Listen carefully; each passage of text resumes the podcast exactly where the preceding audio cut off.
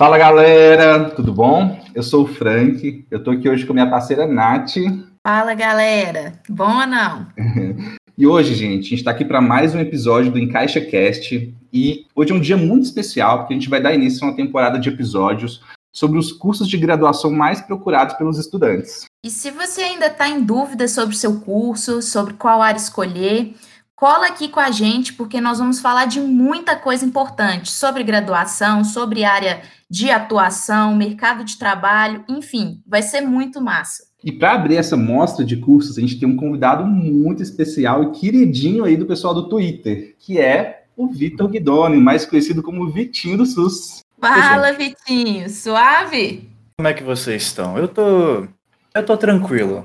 Tô tranquilo, tirando o calor que tô batendo aqui em Minas Gerais, Tá tudo tranquilo, felizmente.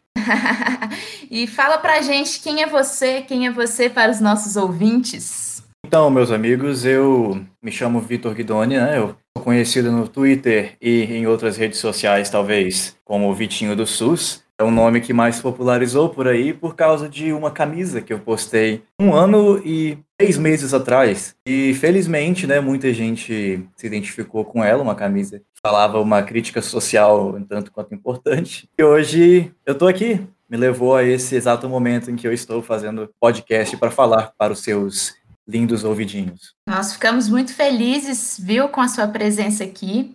E como o Frank já disse, nós vamos conversar um pouco sobre a área de, de atuação, sobre mercado de trabalho, sobre o curso de graduação e, enfim, toda essa jornada que você enfrentou, né, até chegar onde você está hoje como é, um estudante de medicina. Então, para a gente começar essa conversa, eu vou te perguntar um pouquinho sobre como foi a preparação o que te motivou a fazer esse curso? Como foi esse período de preparação? O que, que você me conta? Enquanto a preparação que eu tive, por exemplo, desde o ensino fundamental, sempre foi justamente estudar bastante. Esse é o clássico que você vai ouvir é, de qualquer outro estudante, de qualquer professor, qualquer graduado. É você estudar bastante. Só que, é claro, a vida nem sempre é tão simples assim, porque muitas vezes eu, assim como qualquer outra pessoa, só estudava é, quando chegava a hora da prova, ou às vezes eu acaba, acabava deixando de estudar certos tópicos para estudar outros que eram mais importantes devido à dificuldade e à falta de tempo. Então, isso é completamente normal para todo estudante.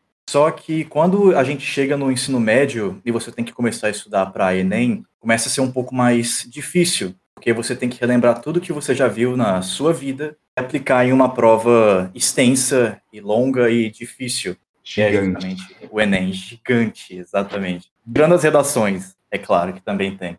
É verdade. Então, quando a gente chega nesse ponto, a gente tem uma necessidade de você focar nos seus estudos, de você dar o seu melhor, realmente. E mesmo assim, a gente ainda tem muita dificuldade, porque você ser adolescente, você tem que lidar com as várias provas, os vários simulados, e a expectativa da, de família e de amigos não é fácil. Todo mundo sabe disso. Quem já se formou pode acabar se lembrando como se fosse um pouco mais fácil do que realmente foi. Agora a dificuldade já passou, por assim dizer, às vezes fica mais difícil. Mas a gente tem sempre que lembrar dessa dificuldade e como ela nos trouxe a ser quem a gente realmente é hoje em dia. E eu posso dizer com, com peso que eu sofri bastante para estudar para o Enem. Não foi fácil para mim. Eu tive bastante dificuldade para estudar. Só que as metas que são universais aqui vão te ajudar, independente do que você faz, de como você é, estuda, são um tanto quanto simples. É o básico para você ter uma nota, pelo menos mediana, no Enem, que é justamente você praticar a sua redação todo domingo, faz pelo menos uma redação no seu domingo e você corrige ela de noite ou no, durante a semana. É, quanto à correção, é, você pode ter um pouco mais de leniência, mas você tem que estudar todo domingo. Você senta, você tira para escrever a sua redação dissertativa argumentativa. Essa é uma das partes mais importantes, porque a redação ela pesa muito na sua prova. A nota Segundo dela, parte, né, é muito importante. Nossa, sim, ela tem uma. O peso dela quanto ao resto das perguntas, realmente, ela é muito importante. E ela é a parte, assim, abre aspas, fecha aspas, bem grandes, mais fácil da prova, se você tiver é, bem treinado porque ela não é variável, sabe? Você vai ter um tema e você vai ter que discutir uhum. sobre ele. Ao contrário do resto da prova, que são várias perguntas de matérias que podem variar e dinamizar de um lado para o outro. Então a, pro, a, redação é o mais previsível que você tem. Isso foi Justamente, uma ótima dica. Sim, justamente falando sobre o resto da prova, é basicamente você estudar realmente, você ter um fluxo de estudo, você repete, todo dia você faz uma hora de estudo, pelo menos, você estuda uma matéria do dia, química, biologia, matemática, você pega para estudar uhum. só aquilo. E é o mínimo, é o mínimo que você pode tentar fazer. Claro que às vezes Entendi. a gente não tem esse tempo, mas é o que a gente pode tentar fazer. É, é de acordo com a nossa rotina, né? E, e você ter uma rotina de estudo que você possa cumprir, acho que é, é o básico para começar a estudar, né? Exatamente. Bom, e o que te levou a escolher esse curso? Cara, eu sempre quis ajudar o máximo de pessoas com a maior eficiência, ou seja, tendo menor esforço e tendo maior resultado. É, eu poderia fazer isso com outros cursos, eu já pensei bastante em outros cursos, por exemplo, engenharia, eu sou muito fã de, do conceito de engenharia, só que para eu ajudar várias pessoas com menor esforço em engenharia, eu teria que me formar, eu teria que desenvolver algum projeto massa, entendeu? Eu poderia fazer o mesmo com direito, é, criando algum tipo de organização que possa ajudar mais as pessoas, uma ONG talvez, ou mesmo só uhum. trabalhar como um advogado em causas públicas, algo do tipo. Só que com, assim como outras profissões diversas, todo mundo consegue ajudar de um jeito ou de outro. Só que com a medicina eu cheguei no, na maior conclusão, porque desde o primeiro período já poderia estar no postinho de saúde ajudando é, a comunidade eu já poderia estar conversando ali com pacientes, eu já poderia estar dando um passo a mais para beneficiar a humanidade de um jeito ou de outro. Então, eu decidi que medicina seria um caminho amplo para que eu estava querendo fazer, pelo que eu almejava. Então, foi nisso que eu apostei e felizmente deu certo. Entendi.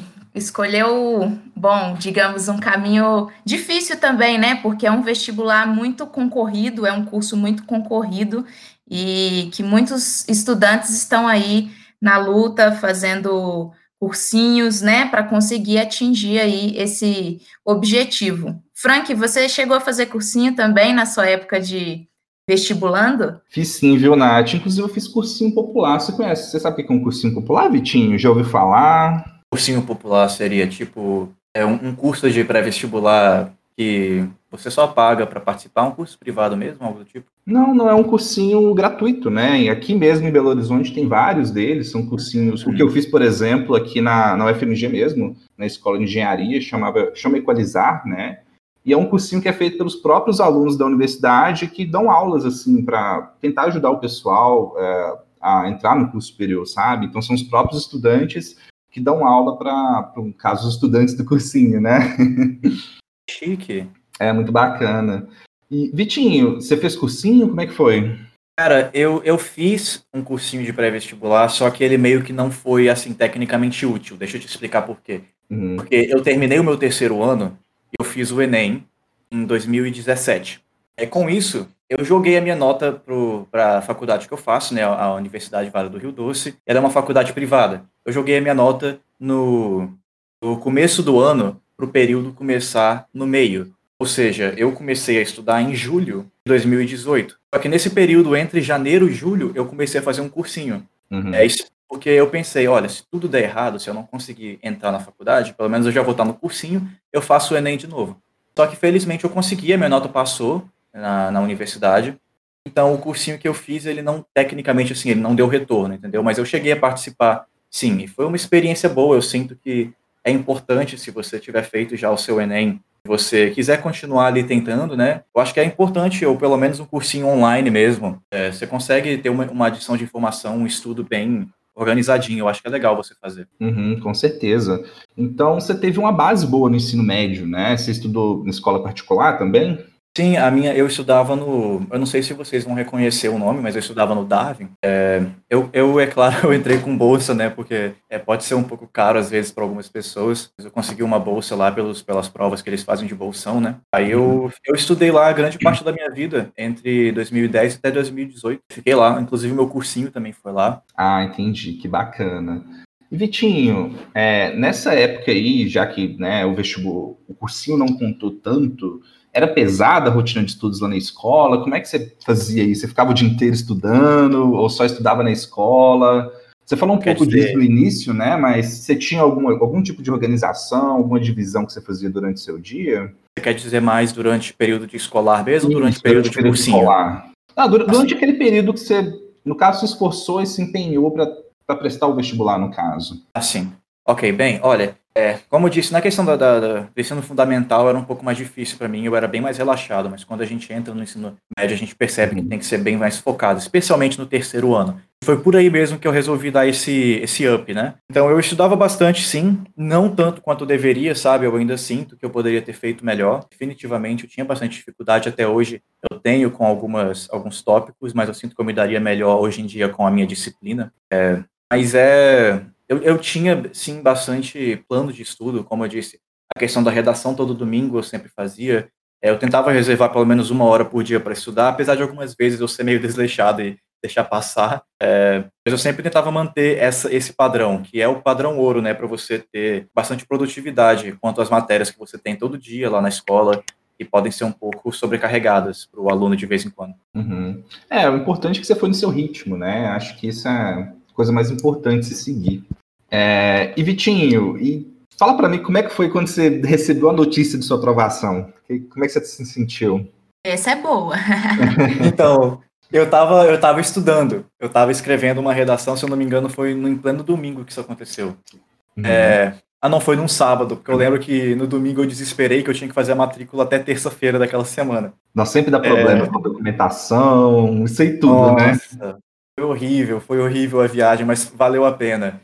É, então, eu estava sentado estudando e a minha amiga, não fui eu que descobri, foi a minha amiga, ela me mandou mensagem e falou: Ô Guidone, parabéns. Todo mundo me chamava de Guidone, né? O meu sobrenome. Ô Guidone, uhum. parabéns pela sua aprovação aí. Eu.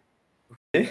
Que? Onde que eu fui aprovado? É, eu fiquei confuso, né? Porque eu nem sabia do que ela estava falando. Eu pensei, uhum. ela deve estar tá falando de alguma, algum projeto, algum joguinho que a gente joga. Não. Ela falou, é, uai, na faculdade. Aí eu. Ah, oi. Tudo bem, amiga? Do que, que você tá? Você tá bem? Ela me mandou o link, ela me mandou um print e o meu nome dentro da lista de aprovados. E assim, eu não costumo me surpreender facilmente, mas eu fiquei surpreso. Eu peguei o celular, eu encarei ele assim por alguns segundos e eu pensei, ah, legal. Não teve nem reação, não né? É real é, eu, eu, não tive reação naquele instante. Eu não tive, a minha reação, ela se expandiu pelo resto dos anos, porque até hoje eu me surpreendo que eu realmente passei. Ontem eu tava no postinho de saúde, eu comecei a encarar o professor, ele falando, pensei, caraca, realmente eu tô aqui, né, pessoal? Legal. Mas naquele momento, eu, eu levantei assim da minha mesa, eu fui no quarto da minha mãe, que ela tava deitada vendo televisão, falei, mamãe, passei medicina. Ela, Aí eu, é, eu passei medicina. Ela, ela, sentou na cama, tipo, instantaneamente. Ela tem problema de coluna, mas mesmo assim ela levantou rápido, igual um raio. Ela falou, menino, você não brinca comigo, não. Aí eu falei, é, olha aqui, ela, Vitor! ela emocionou. Essa menino. hora não tem dor nenhuma, né? ela emocionou um tanto e eu fiquei paralisado ali, eu não sabia como reagir, entendeu? É Esse uma, foi o é... momento. Essas histórias de notícias de aprovação são muito boas. Eu lembro da minha também e foi parecida com a sua. Meu pai estava deitado e quando eu contei que eu passei também na UFMG, foi uma festa, foi maior do que a minha própria aqui dentro de casa. Nossa, pois é, né? Ô Vitinho, aqui, falando um pouco também de quando eu fui aprovado, eu lembro que depois que eu entreguei a documentação, deu tudo certo, tinha tipo um corredor assim que o pessoal ficava esperando, sabe? Os veteranos, um tanto de gente. Aí você vai vindo assim, andando, você não tá pensando em nada. Aí de repente o povo começa a gritar e falar assim: não, será que esse povo tá falando comigo? Aqui no caso, eles pediam para correr, que não sei lá o quê, e todo mundo falando, corre, corre. A gente correu e tal, chegou, os veteranos abraçaram, velho, deram rolê com a gente na faculdade. Aconteceu isso com você aí? Algo parecido, não sei como é que geralmente é essa questão da introdução aí na medicina, no caso da Vale, né? Então, aqui, no, aqui na faculdade, é, tem sim, tem uma apresentação para os calouros e tem a questão da, da calorada, que é a festa que eles fazem. É, e tem também o trote que eles fazem de vez em quando. Não está tendo, né, por causa da, da, da pandemia. Uhum. Só que quando teve, é uma experiência. Eu participei e é sim uma experiência. Eu, eu não sei se eu posso dizer para recomendar é, ou não, porque é, bem, é uma experiência um tanto quanto questionavelmente saudável, hum. mas a minha foi, foi divertida. Eu Rapaz, eu, a gente tinha que passar lá para juntar dinheiro para festa, né? Foi, ah, tá. foi interessante. Mas, enfim, na questão da apresentação dos calouros mesmo, todo mundo juntou no. Como que é o nome, gente? É tipo onde eles fazem teatro. Eu não lembro agora o nome, que tem um palco e tem arquibancada. Nossa, eu esqueci agora como é que é o nome. Um auditório, tipo um auditório. Uhum. Sim. Todo mundo lá e os veteranos foram se apresentando, né? E depois eles pediram para os calouros se apresentar. Eu, todo mundo, é, na verdade ninguém me conhecia naquela época, né? Porque não, é, eu não tinha feito a, camisa ainda, mas eles me uhum. conheciam um pouco porque eu fazia vídeo no YouTube, eu fazia cover de música. Então eles falaram, nossa, olha, ele, é um artista. Ele é artista. Revelações aqui hoje. Aí eles falaram, nossa, ele tem canal no YouTube, fala, canta alguma coisa, canta alguma coisa. Aí eu, eu falei, né, eu não vou cantar, porque eu não conheço ninguém que eu tô com vergonha. Mas na hora que eu peguei o microfone, foi tipo assim a experiência. Oi, tudo bem? Todo mundo pensou, tipo, caraca, o que, que esse cara tá fazendo com essa voz de 40 anos no corpo de um menino de 16?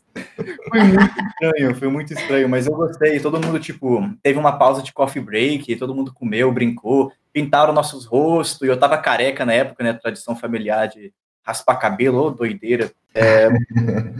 mas aí foi, foi uma experiência. E foi decorrente dessa experiência, inclusive, que eu criei a camisa, porque quando eu era veterano, é, os meus calouros iam ter os próprios calouros dele, deles em 2017. 2019, isso. Aí nisso eu pensei, cara, eu vou fazer uma besteira aqui para ir lá, porque eu era muito amigo dos calouros, né?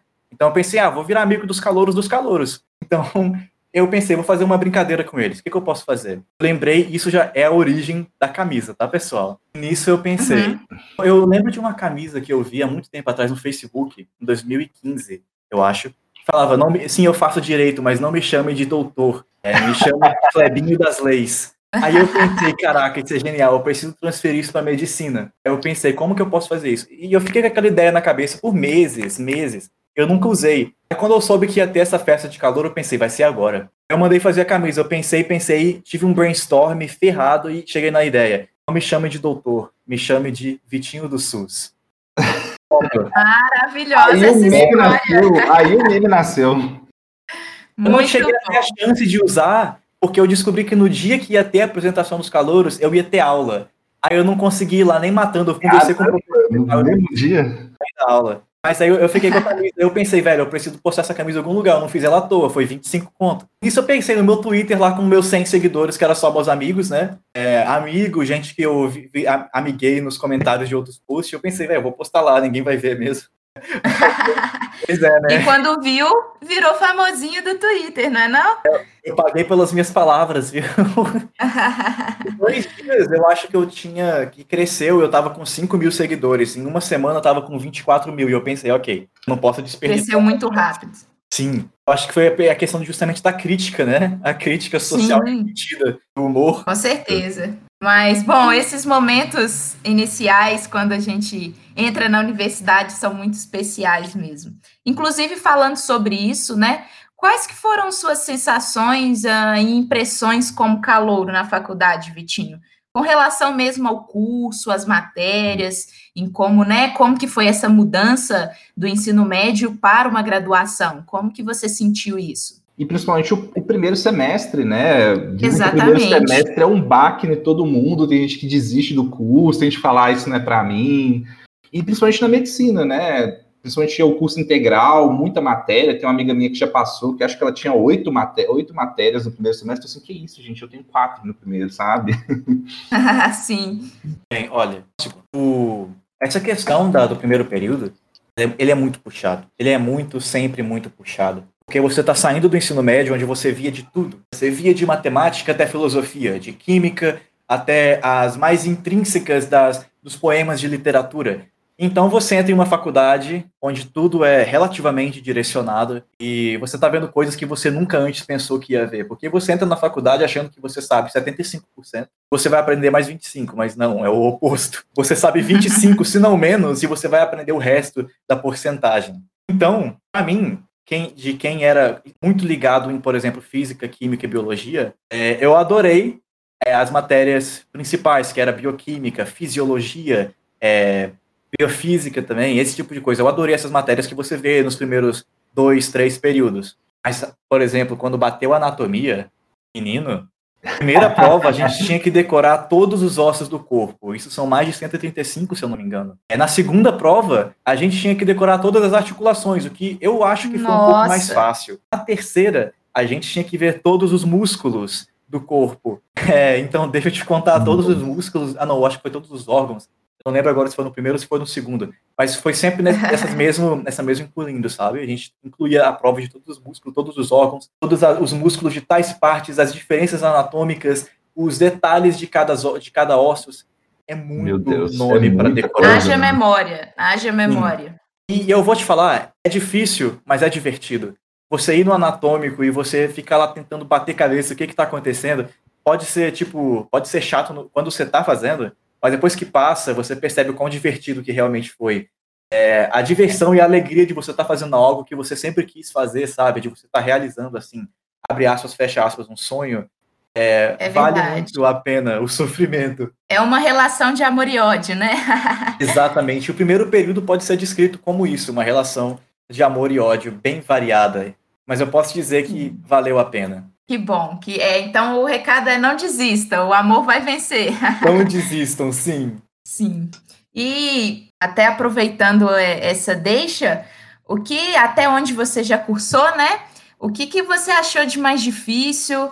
É, você acha que é mais difícil se manter na faculdade ou é mais, mais difícil o processo de entrar na graduação de medicina? Eu acho que, respondendo a pergunta de forma direta, eu acho que isso varia de pessoa para pessoa. Mas o que mais realmente vale nessa questão de dificuldade entre faculdade e ensino médio é a sua rotina de estudos, porque a dificuldade ela pode argumentavelmente ser igual, a depender do quanto e como você estuda. Porque é tudo absorção de informação, sabe? É tudo é um uhum. aprendizado. Então, se você parar para pensar, é a mesma coisa. Você só está pegando informação e absorvendo ela. Agora, quando a gente inclui afinidade de matéria, quando a gente inclui é, a sua dificuldade para aprender certos tópicos, aí já começa a depender de pessoa para pessoa. Talvez alguns se lidam melhor no ensino médio, porque tem que lidar com matemática, que são coisas que eles são naturalmente mais afinados. É, eu não sei se é essa palavra certa, mas que eles gostam mais. E quando eles entram na faculdade de medicina, por exemplo, eles têm que ver bioquímica é, ou, por exemplo, anatomia, talvez eles tenham mais dificuldade. E o vice-versa pode acontecer. Acho que depende muito hum, da pessoa. Entendi. Mas, de qualquer maneira, né, independente desses dois casos, é, você acha que o importante é ter, de fato, essa rotina de estudo, né, para conseguir dar, dar conta do recado. Exatamente. Entendi. É, quanto tempo tem o curso de medicina aí? O curso de medicina, ele tem 12 períodos em básico, são 12 períodos e se, se conjuntam em seis anos. Ao total, são seis anos. Você Sim. tem dois anos de curso básico, de ciclo básico, igual a gente fala, né? Que é onde você aprende o básico da fisiologia e do funcionamento do corpo humano. Depois a gente entra no ciclo clínico, que é onde a gente começa a ver como que essas coisas dão errado e como que você pode resolver elas. É o Entendi. ciclo clínico que dura, se eu não me engano, dois anos. Eu acho que são três, eu não lembro bem agora. Eu posso estar errado. Mas depois a gente também tem um internato que pode durar entre dois a um ano, dependendo se eu vou estar certo ou errado da minha afirmação anterior. Mas o Entendi. internato é justamente você ir lá e você atender esses pacientes de forma menos supervisada, por assim dizer, menos supervisionada. De uma forma muito mais assim, você como profissional da saúde mesmo. Você tem um pouco de... mais de autonomia nesse momento, né? Isso, eu, se eu não me engano, eu posso descrever como isso, sim. Uhum. Ô Vitinho, é, em que período que você está mesmo? Tô no quinto. Eu tô começando meu terceiro ano agora. Ah, tá. Eu também tô no quinto aqui. é, durante todo esse período aí, durante toda essa trajetória, é, qual foi a matéria que você mais gostou e que você mais odiou? Eu acho. Essas são perguntas muito difíceis de responder, porque eu tendo a ter uma paixão é, um tanto quanto questionável. É paixão e ódio, como a gente falou, né? Isso, exatamente. Eu posso dizer com um peso que a matéria que eu mais gostei de todas foi fisiologia porque é onde a gente aprende tudo, onde a gente uhum. entende como tudo funciona. Zoologia é, humana, né? Isso. E também tem semiologia, que é como a gente aprende a lidar com o paciente, é, como se faz exames com as pessoas, exame físico, no caso, né? Como você faz a entrevista médica com as pessoas. Eu posso dizer que é uma das minhas matérias favoritas também. Não posso deixar de falar a saúde e sociedade, que é a matéria que você vê, é saúde coletiva, né? que você vê do início até o final do curso. É a matéria que no nosso, no nosso currículo, pelo menos, ela se repete 12 vezes em cada período, porque uhum. é onde a gente atende o paciente, onde a gente aprende a, a história do SUS, por exemplo, onde a gente aprende tudo isso. É uma matéria extremamente importante. Agora, quanto Demais. a matérias que eu não gosto, é, eu ia falar bioquímica, mas bioquímica é mais porque é difícil, não é porque eu odeio. É difícil, né? Só dá trabalho, né? É bem difícil essas coisas porque todas as matérias são muito úteis e você vai usar todas elas. Então, você não gostar de alguma delas é você, tipo, ignorar completamente um lado da medicina que vai ser útil para você depois. Eu acho que talvez a matéria que eu não gostei, eu não gostei, provavelmente foi, deixa eu ver, eu acho que pediatria. Eu não gosto muito de pediatria. Sério? Eu não sou muito fã de lidar com criança em geral. Mas assim, não é porque eu vou negligenciar essa parte do curso, igual eu falei. É mais porque é uma matéria que eu tenho realmente dificuldade em aceitar e de praticar, porque criança me dá nos nervos. Você tem irmão, irmã, mais novo? Eu tenho irmão mais novo, é exatamente por isso Nossa, que ele tá dele, então, coitado. Vemos aqui um trauma familiar, minha gente.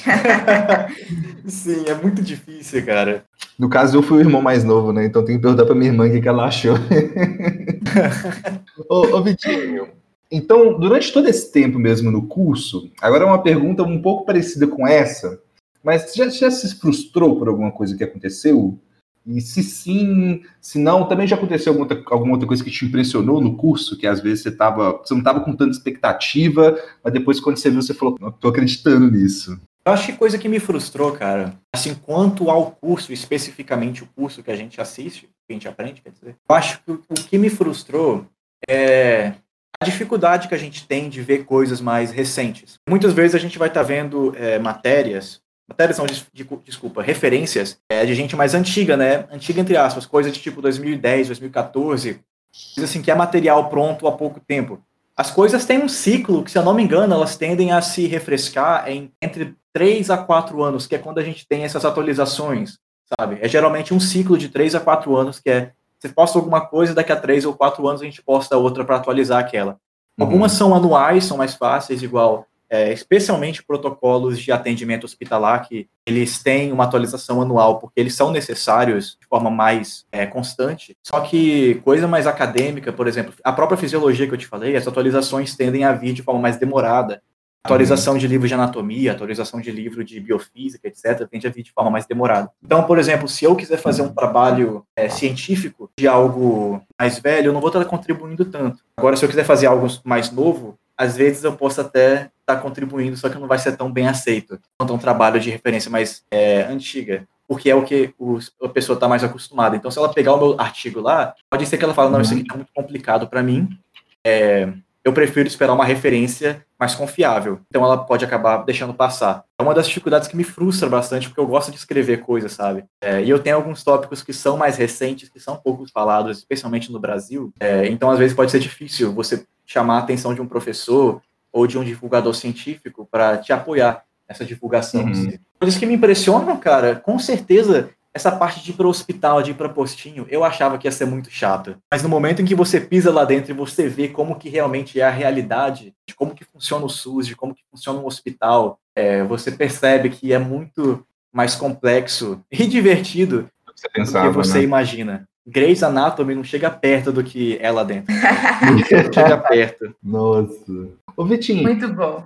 Tem um, eu tô lembrando de uma coisa aqui, eu também tenho uma amiga que fez medicina, e vendo os twitters dela, ela tava reclamando muito, que, igual você falou um pouco mais nesse início aí, sobre a questão dos protocolos, ela tava reclamando que o professor tava passando muita coisa em inglês, muito artigo em inglês para ela ler, sabe? Ah. E tipo assim, né, todo mundo chega lá com inglês e tal, sabe? Exigindo que o pessoal saiba ler aquilo, sabe? No curso de você tem eles te passam coisas em inglês, assim, tipo assim, se vira, como é que funciona? A gente, a gente tem bastante dificuldade com isso aqui também. Acho que esse é, esse é um problema universal, sabe, para a maioria dos cursos. Eu não sei se com você, Nath, por exemplo, de matemática, com você uhum. de história, é desse jeito. Eu acho que história chega a ser um pouco mais, porque a história é uma comunidade bem estrangeira, por assim dizer, eu acho, se a gente uhum. for lidar. Porque a maioria das coisas, a história é universal, né? Você não consegue estudar, por exemplo, é, Egito estando no Brasil de uma forma realmente eficiente, eu acho. Enquanto medicina, a gente pode pegar um corpo de uma pessoa, um laboratório, e ver aqui no Brasil, assim como qualquer outra pessoa de qualquer continente. É, só que a gente tem, sim, muito problema quando se lida com pesquisas, igual eu te falei, de coisa mais atual. Por exemplo, oncologia, que a gente está estudando, é, a gente pode ter muito artigo em inglês sendo dado para a gente, porque a oncologia ela é atualizada de forma mais rápida, porque o uhum. câncer é as coisas que mais mata no, no mundo, né? é uma das três coisas que mais matam no Sim. mundo. Então, a gente tem que ter essa atualização constante de coisa. E o nosso professor, ele sabe disso. É, ele dá, assim, vários artigos em português, ele dá dicas de como traduzir eles oficialmente, ou, é, eficientemente, desculpa. E ele fala que é para a gente se dividir em grupos em que sempre tem uma pessoa que tem mais, maior afinidade, a gente conseguir justamente atingir uma maior eficiência quando lendo esse artigo em inglês, porque aí a gente consegue ter a pessoa que traduz para o resto do grupo. Eu, no caso, sou um desses. Só que a gente tem muita dificuldade quanto a isso da falta de referência em português, sabe? Entendi. O professor tenta amenizar um pouco essa situação, né? Isso. Dando dicas. Bacana. É, mas esse problema com relação à, à língua, acho que ele não, não fica só na medicina, né? Como o próprio Vitinho disse, acho que várias áreas passam por isso mesmo. Você perguntou da matemática. Eu tenho muitos professores estrangeiros, é, muita coisa já foi passada também, principalmente no inglês, e a gente tem que se virar um pouco, né? Uhum. É, você também comentou, Vitinho, sobre o ciclo básico, algumas, algumas partes do curso, né, que são separadas em ciclos e tudo mais, e eu fiquei na cabeça sobre a especialização, que eu queria saber quando que vocês escolhem a, a especialização, se você já escolheu a sua ou tem em mente, como que é? A especialização, eu não sei se eu posso te, se eu posso falar disso com propriedade, sabe? Porque eu não tenho tanta informação quanto eu gostaria de ter sobre esse tópico em específico. Se eu não me engano, a especialização a gente tem é, que fazer depois que a gente termina o curso, porque aí a gente segue para a residência ou para a especialização, porque o curso de medicina ele te dá o título de médico geral, Uhum. que- profissional da saúde médico geral, que é o que você faz em postinho de saúde, por exemplo, de clínico geral, desculpa isso. É, ou seja, eu posso ir para um posto do SUS depois e trabalhar assim que eu me formar. Só que se eu quiser, Sim. por exemplo, é, fazer uma residência, onde eu vou aprender mais e mais sobre talvez algo específico, ou fazer rotações para aprender várias coisas diferentes, eu não sei o que exatamente a residência te dá, isso eu não consigo te dizer. Mas a gente tem a residência e tem a especialização. A especialização, você vai estudar especificamente para uma coisa, você vai ser especialista naquilo, como já diz o nome. Por exemplo, eu posso Sim. fazer especialização de imagem. Eu vou ser muito bom em fazer é, exame de imagem, fazer interpretação de imagem. Um hospital pode me contratar depois, eu posso trabalhar lá, por exemplo. É, ou fazer uma clínica Entendi. privada de, de imagem, esse tipo de coisa. Então a gente tem essa essas duas escolhas. Especialização é uma coisa muito complicada, é, porque existem muitas, dezenas, se eu não me engano, mais do que 50 Nossa, é muita coisa, né? muita. Então, é assim, é difícil de você escolher. Na maioria das vezes, eu vejo aí que a gente tem, por exemplo, é, médicos que escolhem duas ao mesmo tempo e trabalham com aquilo. É, por exemplo, neuropediatra ou ortocirurgião, coisa desse tipo, sabe? É muito interessante. Você me perguntou qual que eu escolher, né? Isso. Eu acho que eu tô tendendo a ou neurologia ou psiquiatria, que são as duas coisas que eu gosto mais. Mexer com cabeça. ah, que sabe? legal. Com cabeça.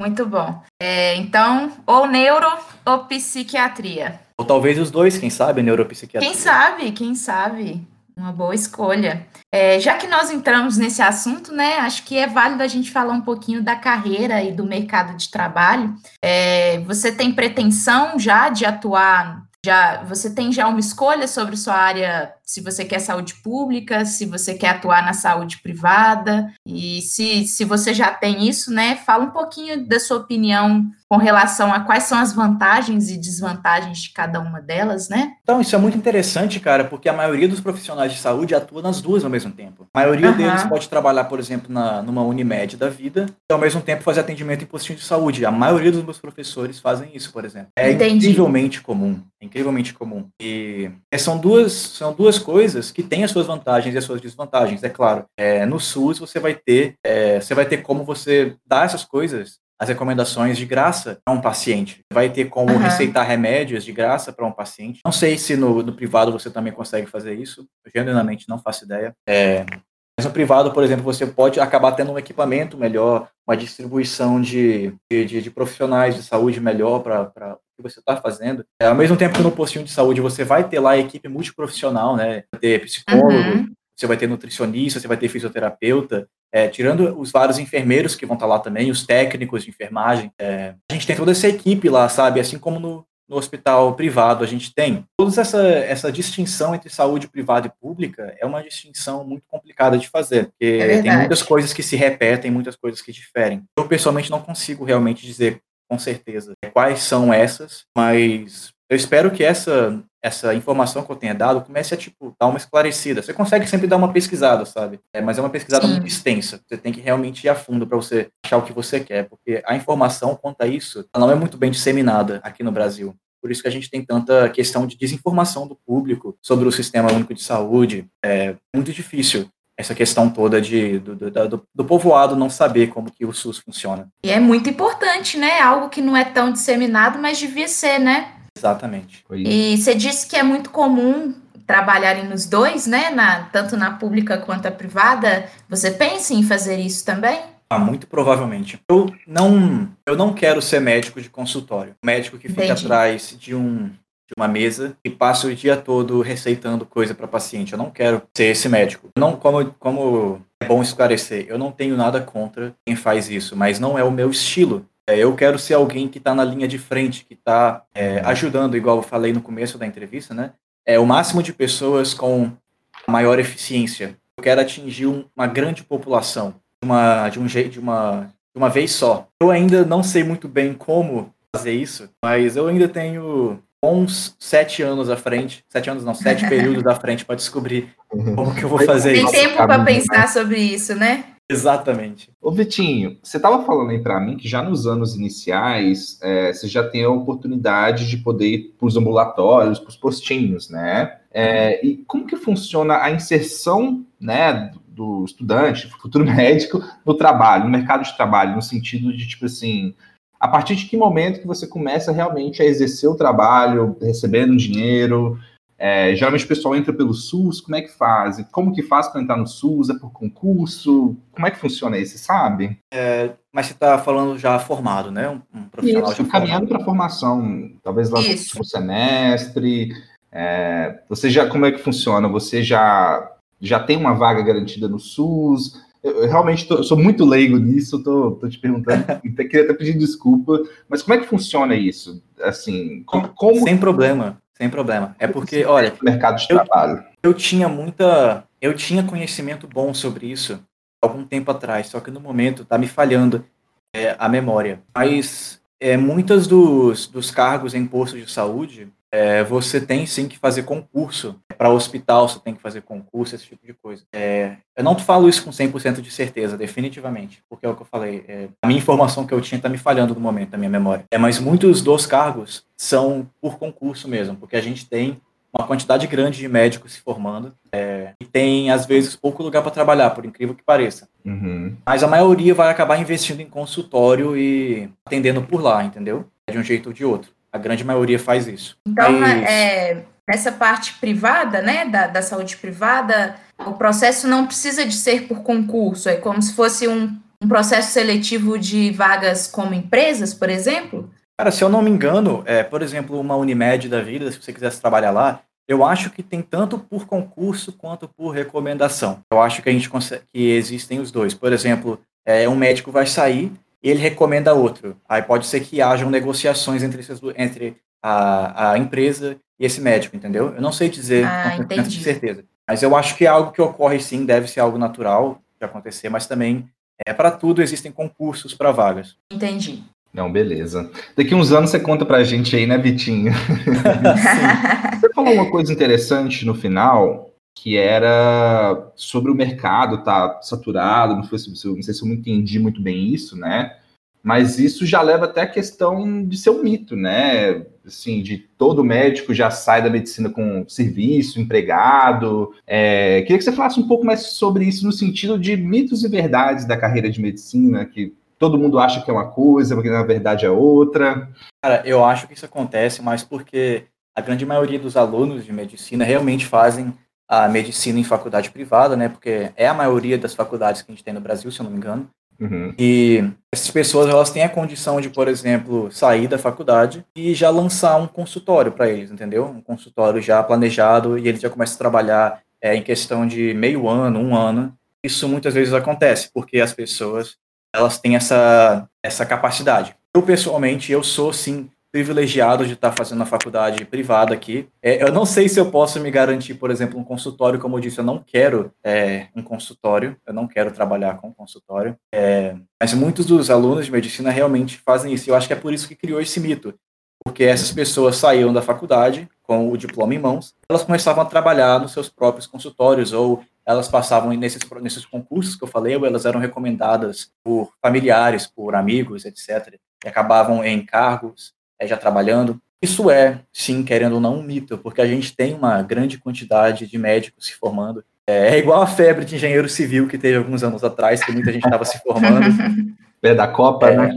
Isso. Acontece bastante isso. Acontece bastante isso, a gente ter muita gente se formando em pouco lugar para trabalhar. Tem algumas especializações, por exemplo, que um dos meus professores comenta bastante, que é a medicina nuclear. Você mexe com imagem, é, pode fazer cintilografia, você pode fazer uns raio-x meio diferenciado, é, tomografia é, de um jeito mais diferenciado. Uhum. É uma medicina bem especializada em imagem, só que você vê pouco por aí, consultório contratando para isso, você vê muito pouco. A maioria desses médicos, eles já saem formando o seu próprio consultório, porque as máquinas são caras, porque o serviço em si é caro, por isso a gente tem uma disponibilidade menor no mercado de trabalho. Porque é difícil você ter, você começar o processo quando você já tem na cidade, por exemplo, é, as pessoas tendem a ir todas para lá. Então é difícil você começar outra depois. É verdade. E também tem a opção de, é, ser, de seguir uma área de pesquisa mesmo, né? Acadêmica, e ser professor também de universidade, né? É, mas isso implica já a dificuldade que a gente tem, a dificuldade de pesquisa no Brasil, que tem muito pouco fundamento. Fundamento não, tem muito pouco fundos mesmo de investimento. É muito difícil. Entendi. Porque a maioria dos, dos artigos, isso é muito chato. A maioria das revistas, você tem que pagar para publicar. Então, é mesmo? Você, você paga, você, você tem que conseguir o seu investimento é, do governo ou de alguma outra é, faculdade, algo do tipo, isso já é difícil por si só. Aí você tem que usar esse dinheiro para sobreviver, porque muitas vezes um pesquisador não consegue trabalhar com outra coisa além da pesquisa dele. Aí você tem uhum. que conseguir esse dinheiro para sobreviver e para continuar sua pesquisa, que muitas vezes é cara. O material para pesquisa é cara, especialmente as que envolvem coisas de laboratório. Depois você ainda tem que pagar para publicar esse artigo dentro do dinheiro, usando o dinheiro que você recebeu até agora, que você já estava com pouco. Você tem que pagar uhum. é, em dólar para pagar em uma revista que é boa. Não estamos num bom momento, né? Sim. E isso tudo é rezando que você vai ter o reconhecimento, que você vai receber de volta, que alguém, alguma outra marca vai gerar interesse. É um investimento com altas esperanças.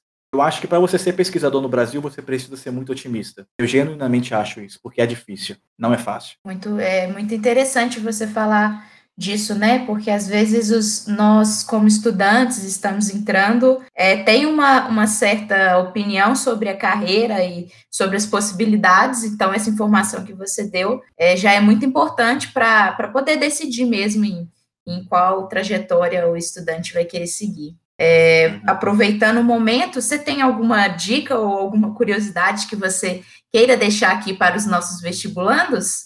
Que você viu durante o curso, ou sobre mesmo a área de trabalho? Tem, eu tenho, eu acho que sim. É, primeiramente, lembrem sempre que o sentido da vida é cinco linhas, três linhas. Isso quem entender vai entender. Não foi meu caso. Entender, eu, eu recomendo pesquisar porque é uma coisa muito interessante.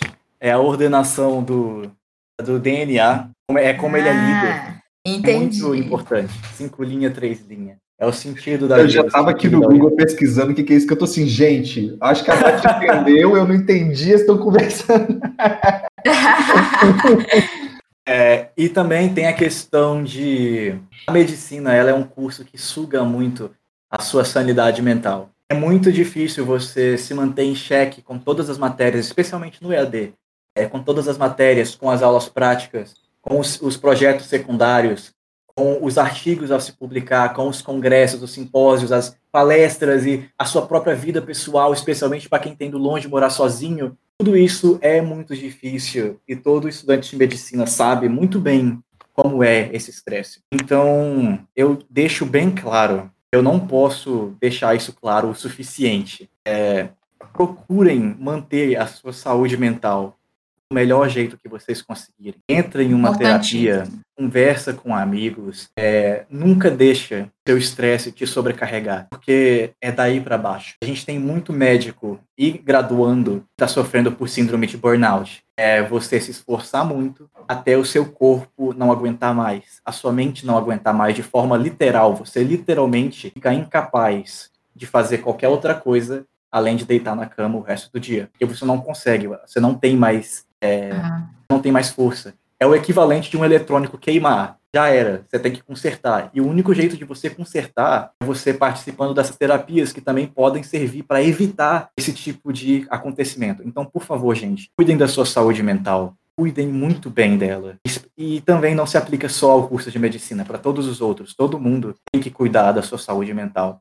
Porque é o que te deixa vivo é o que te mantém respirando todo dia. Então tomem muito cuidado com isso. Se mantenham sempre protegidos. Deixem sempre sua mente protegida desses males. E, é claro, lavem as mãos, bebam água e passem protetor solar.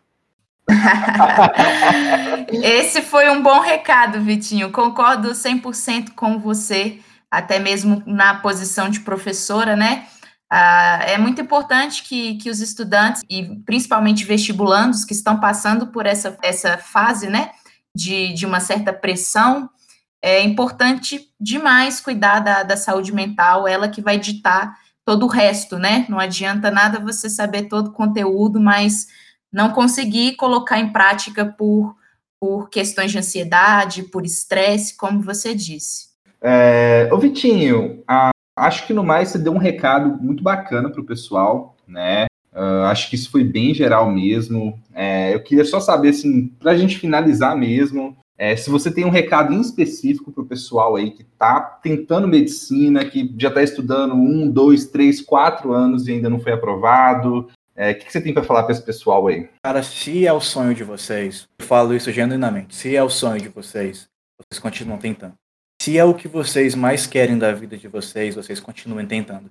Mas não façam, não façam descaso, sabe? É, tem, porque a gente tem vários tipos de pessoa que tem essa dificuldade. A gente tem desde as pessoas que são mais dedicadas e mesmo assim têm má sorte, assim como as pessoas que não são dedicadas, querem fazer medicina, mas elas é, são relaxadas, inerentemente relaxadas. É, é claro que a gente tem também as que são patologicamente é, preguiçosas. A gente tem muito disso. Tem muita gente que sofre com condições, com próprios transtornos que tornam difícil essa, esse mantimento dos estudos. Eu mesmo já tive muito disso. Eu me culpava muito. Eu pensava, caraca, eu sou muito preguiçoso, eu deveria melhorar isso. Eu não, simplesmente não conseguia. Só que eu, felizmente, consegui passar. Muita gente pode ser que não consegue, entendeu? Então, eu digo isso. Se você é voluntariamente relaxado, não faça descaso com o esforço que a sua família está tendo para te manter estudando, é, ou até mesmo com você mesmo, com o cansaço que você sofre estudando, com o quão difícil tudo isso é para você e para qualquer outra pessoa também. Estudem sempre muito bem, deem o seu melhor, porque se é o que vocês realmente querem da vida de vocês, vocês vão, é, evidentemente, conseguir. É só uma questão de tempo e é inevitável, você vai conseguir. É só você tentar tentar até você chegar lá. Pode sair muito poético isso, mas infelizmente é a realidade. A gente tenta até a gente conseguir. E do erro e da tentativa tem a perfeição. Vocês vão sim conseguir. Vitinho poeta. Mas é, é, isso é verdade. O importante é não desistir, né, Vitinho? É, o caminho às vezes é muito árduo, a gente cai, mas levanta. Tem dia que a gente consegue ser produtivo, tem dia que não. O importante é continuar na caminhada e saber reconhecer seus limites, né? Para que possa alcançar de fato o objetivo desejado. Frank, você gostaria de complementar com mais alguma coisa? Ai, gente, acho que é isso mesmo que vocês falaram. É, cada um tem seu tempo, sabe? Eu mesmo, por mais que eu tenha é, feito vestibular para história, eu não passei de primeira, apesar de ser um curso, né, uh, com a nota de corte não tão alta, um curso não tanto competitivo assim, sabe? Mesmo assim, eu demorei dois anos para conseguir passar.